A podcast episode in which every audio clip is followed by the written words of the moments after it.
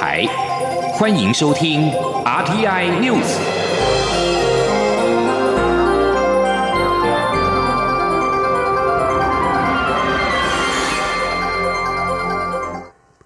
各位好，我是主播王玉伟，欢迎收听这节央广主播台提供给您的 RTI News。今天是二零一九年四月二号，新闻首先带您持续关注两岸焦点。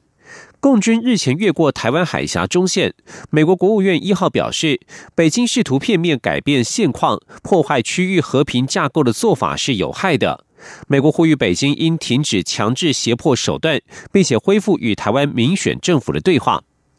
中共解放军两架歼十一战机，台北时间三月三十一号上午十一点越过台湾海峡中线，并且进入台湾西南面空域。蔡英文总统表示，他不仅要提出严重的抗议，也要郑重的提醒北京当局，不要刻意挑衅，不要制造事端，不要试图破坏台海的现状。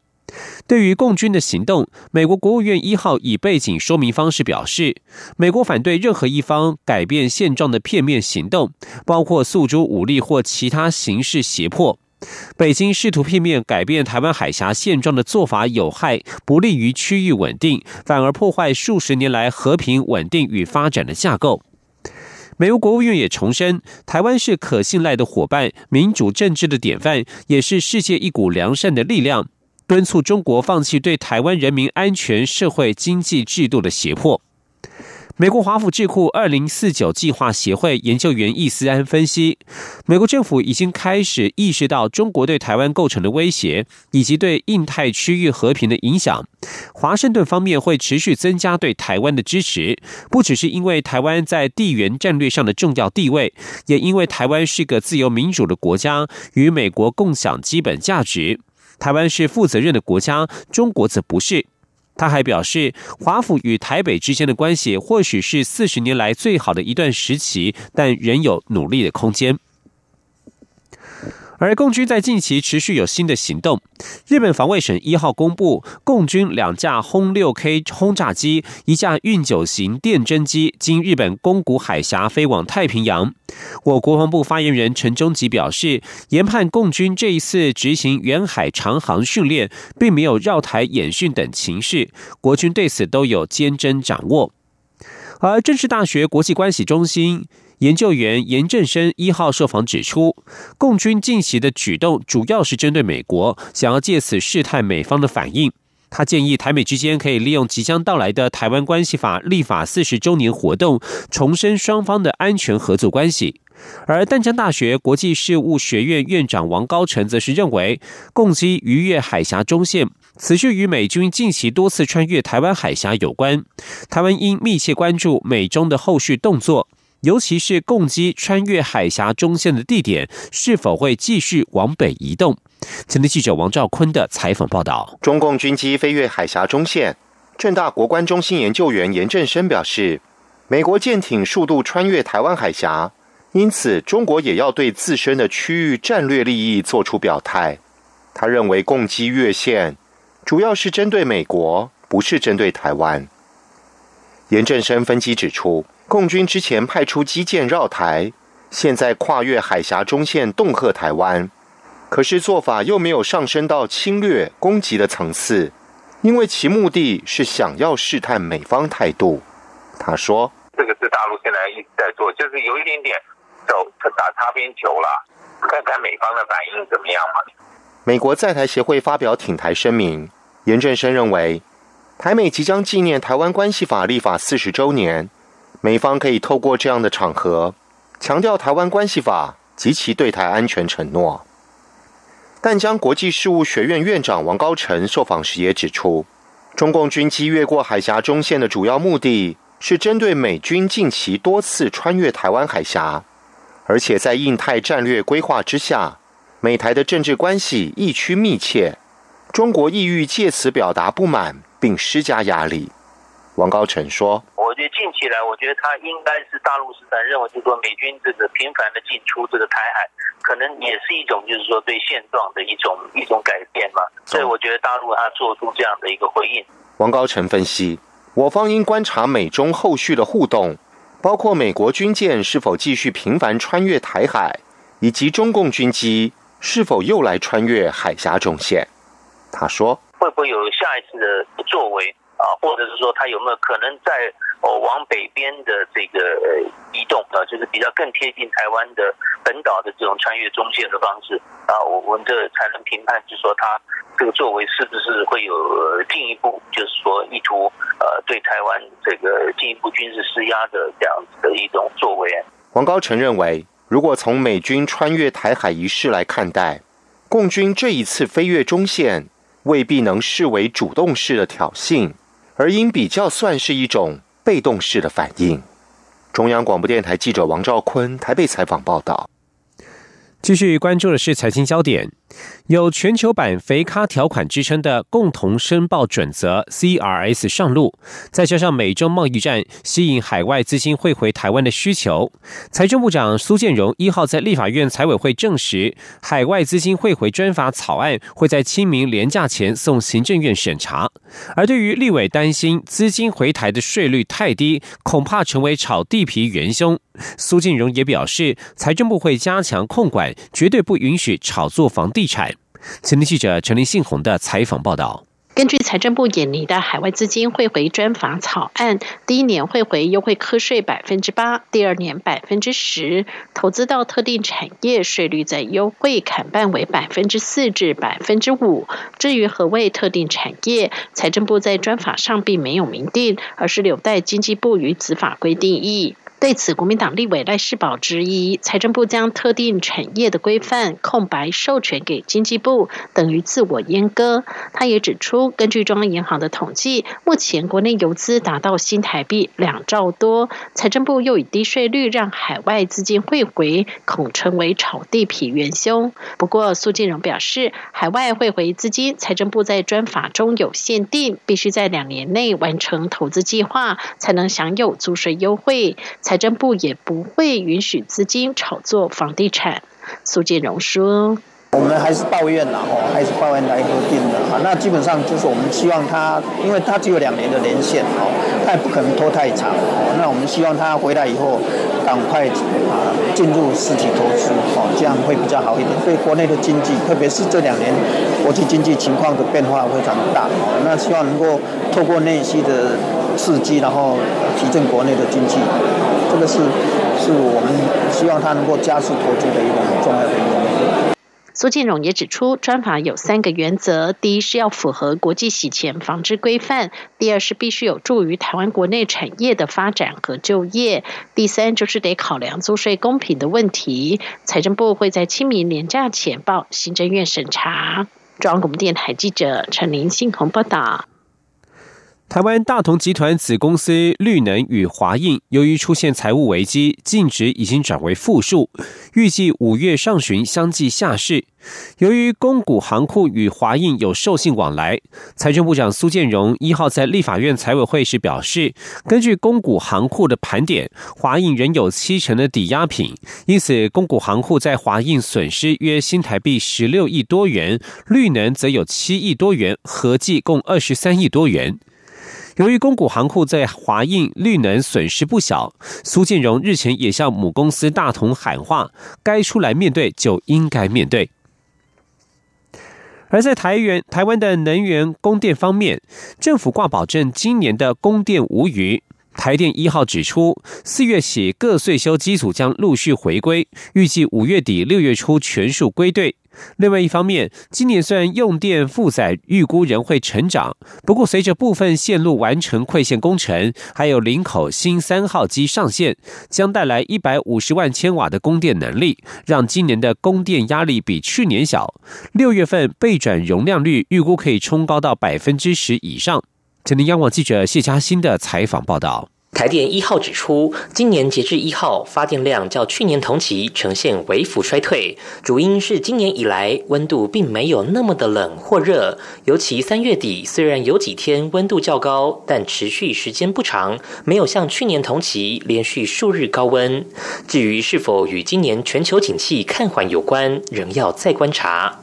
随着夏天脚步慢慢逼近，台电也不敢大意。台电表示，岁修检修机组自本月起会陆续回归，目前都按表操课，包括林口二号、大潭二号、大林一号、新达四号机等，都表定于本月完成岁修或检修。各机组最迟会在五月底六月初全数归队，来应应夏季供电。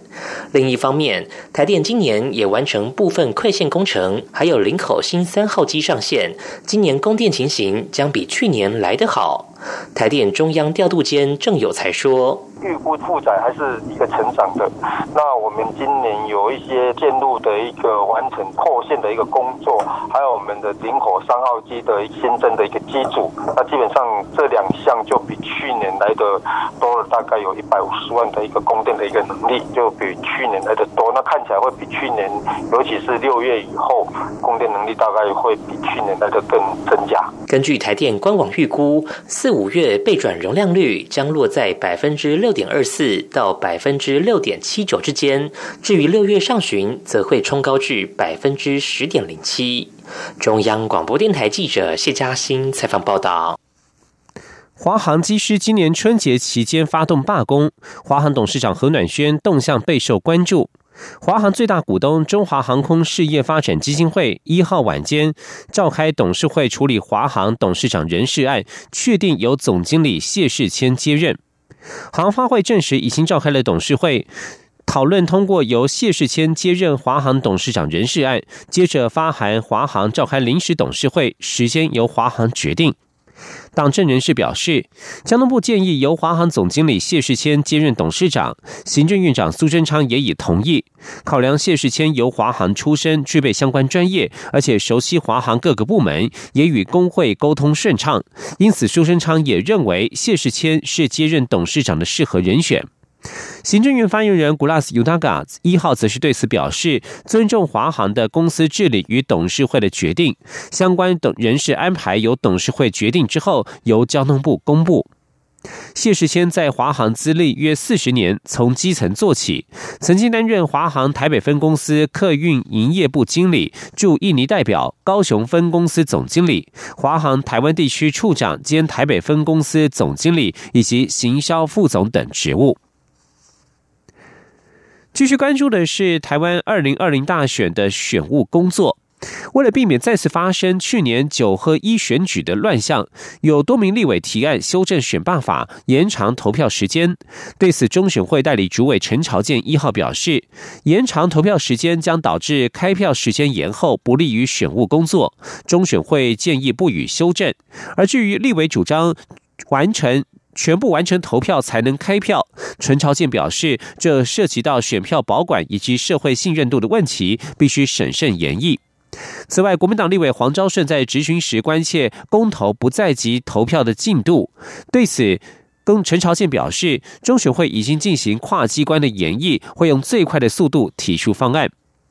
而有鉴于没收保证金不利于小党与青年参政，亲民党立委陈一杰在立法院提案修正选罢法，明定保证金发还与否取决于候选人在选举期间是否违法。对此，内内政部长徐国勇一号表示，由于各选区的投票率不同，可以考虑依照各选区的投票人数定定发还保证金的门槛，这样子也比较公平。请听央广记者刘品熙的采访报道。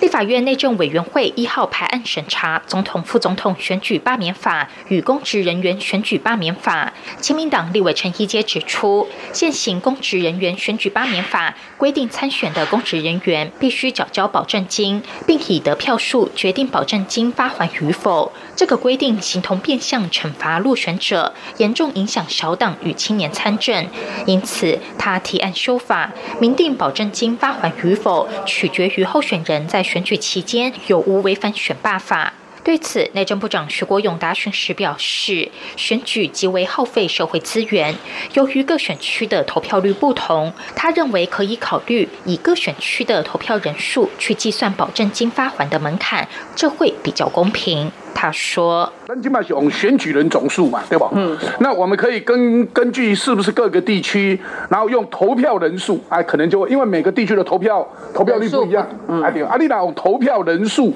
去胜一的门槛啊，可能就会。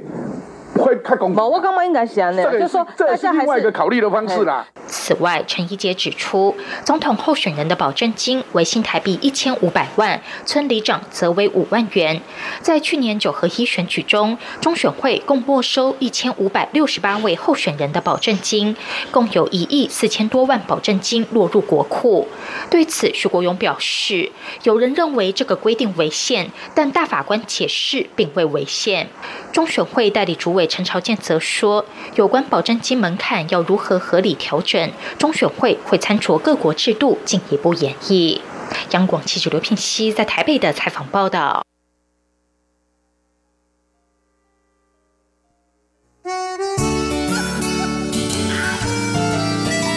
是阳光穿透了世界之窗，是阳光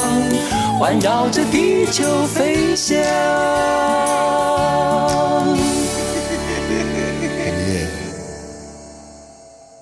各位好，我是主播王玉伟，欢迎继续收听新闻，来关心政坛焦点。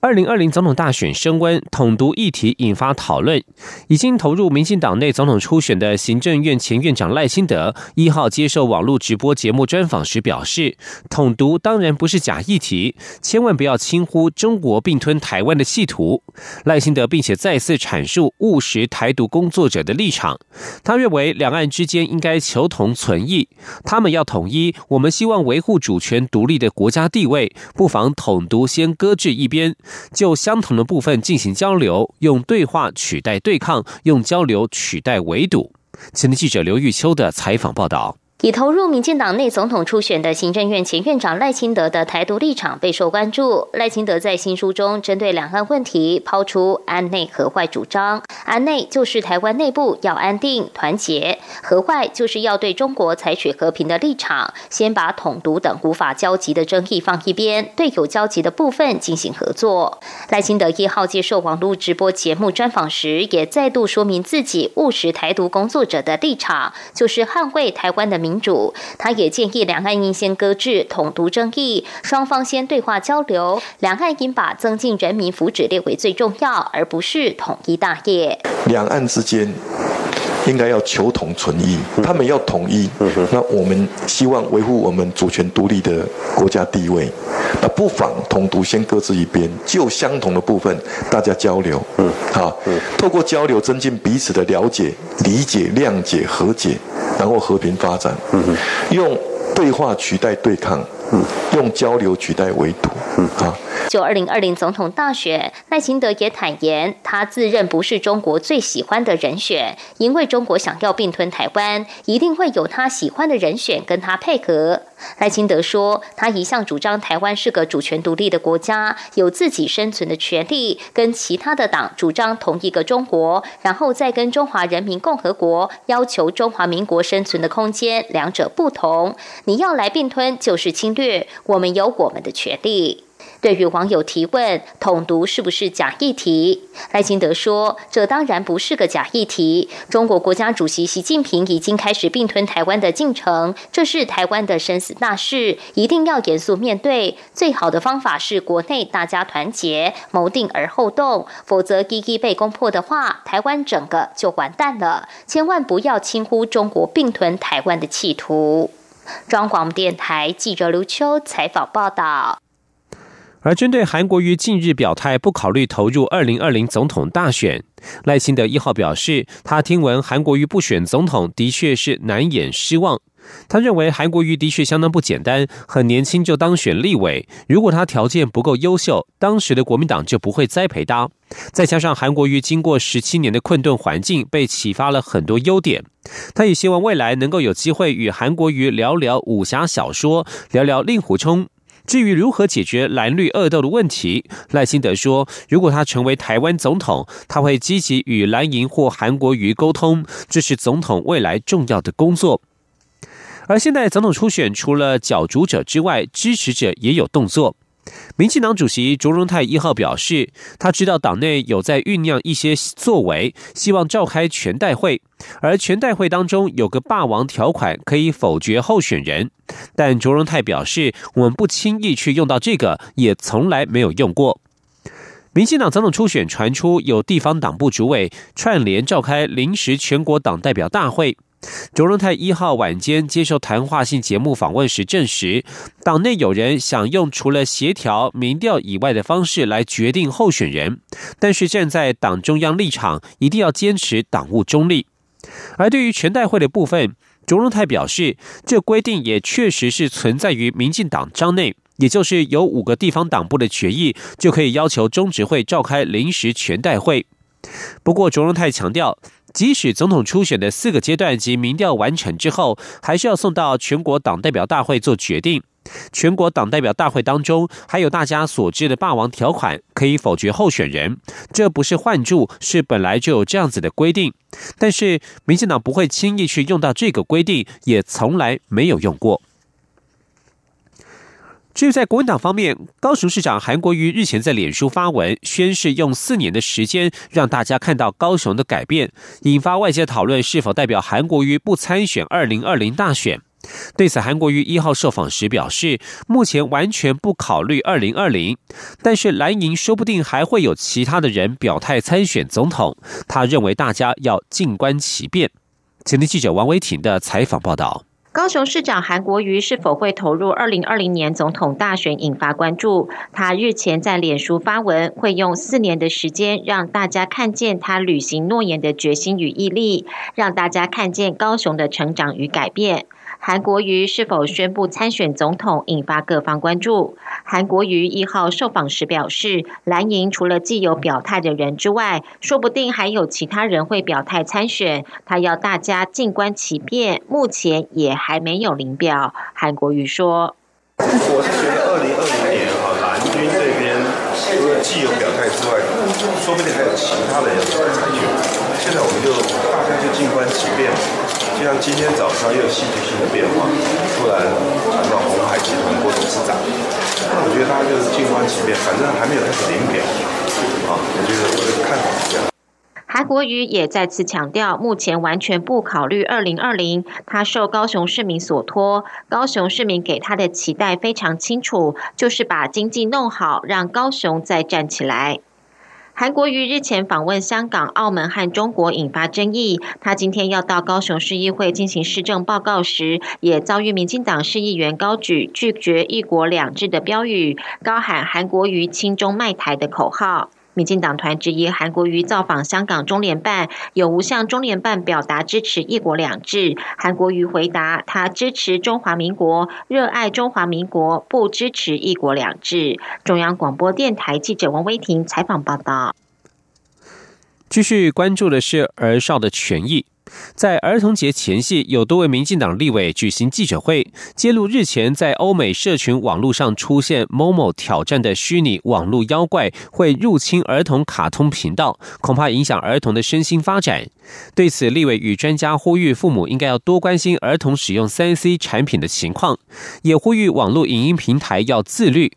国家通讯传播委员会 NCC 则表示，民众如果发现不良网络内容，可以向 iWin。网络内容防护机构来申诉，或者是直接向网络平台反映，平台业者都乐于善尽社会责任，及早下架。前天记者刘玉秋的采访报道：网络恐怖游戏“默默挑战”据传会诱使儿童做出包括自残在内的危险举动，曾在欧美国家遭到禁止。不过，近来又传出有人将虚拟网络怪物某某的影片安插在 YouTube 热门的卡通频道“佩佩猪”中吓孩子，并教唆自残、威胁不能告诉父母等等，造成不少孩子惊吓。面对某某网路怪物卷土重来，民进党立委陈素月、李丽芬、苏巧慧等人与儿少团体在儿童节前夕举行记者会，呼吁家长及学校老师应适时关心孩子使用网路的情况，并要求教育部、卫福部及国家通讯传播委员会 NCC 紧盯，并建立网络影音平台自律机制，以免造成憾事。儿少权益全民把关。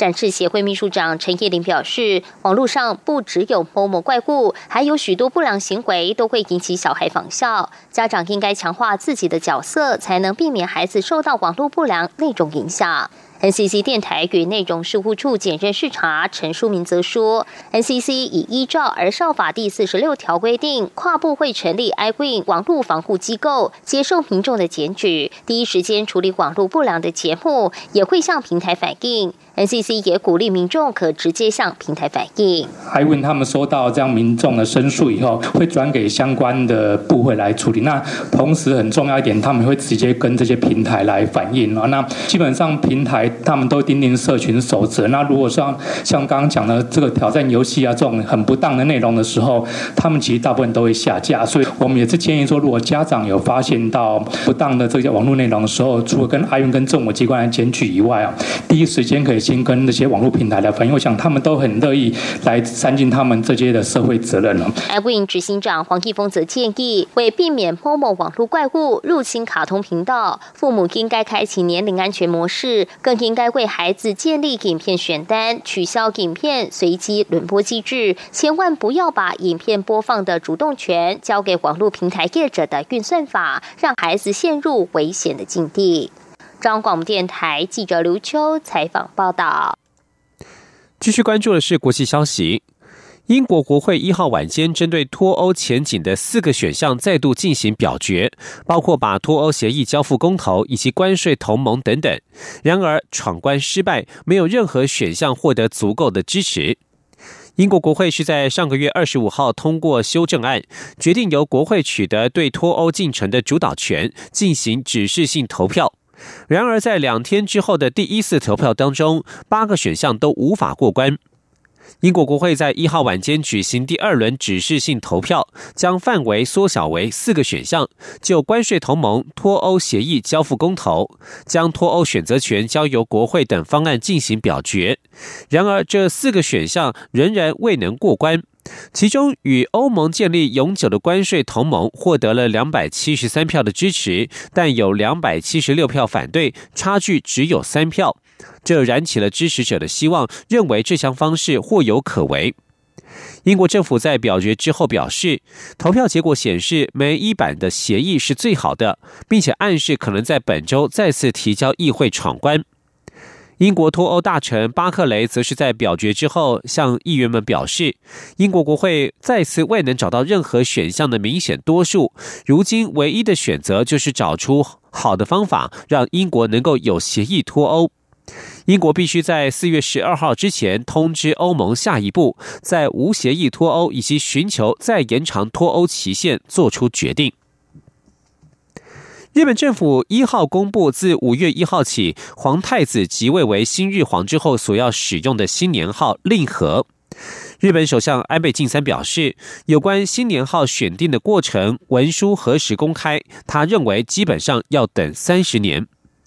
安倍在一号晚间表示，因为思考出这个新年号的人士是德高望重的人，所以有必要等三十年后才能公布。他并且透露，首度看到“令和”一词是在上个月的事。内阁官房长官菅义伟委托几位学者研拟新年号，经过整理之后，向安倍进行报告。当时他觉得“令和”这一词令听起来富有新鲜感。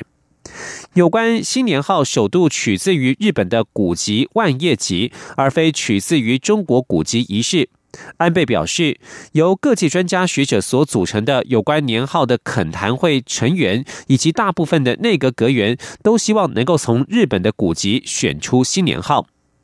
令和是日本的第两百四十八个日皇年号。丹江大学日本语文学系助理教授王义云认为，这是安倍晋三有意与中国保持距离的做法，而这也凸显在安倍政府的主导之下，成功达到彰显日本民族自豪的丰富文化与中国有所区别的目标。以上新闻是由王玉伟编辑播报。相关新闻内容，欢迎上央广网站点选收听。我们的网址是 triple w 到 r t i 打 o r g 打 t w。这里是中央广播电台台湾之音。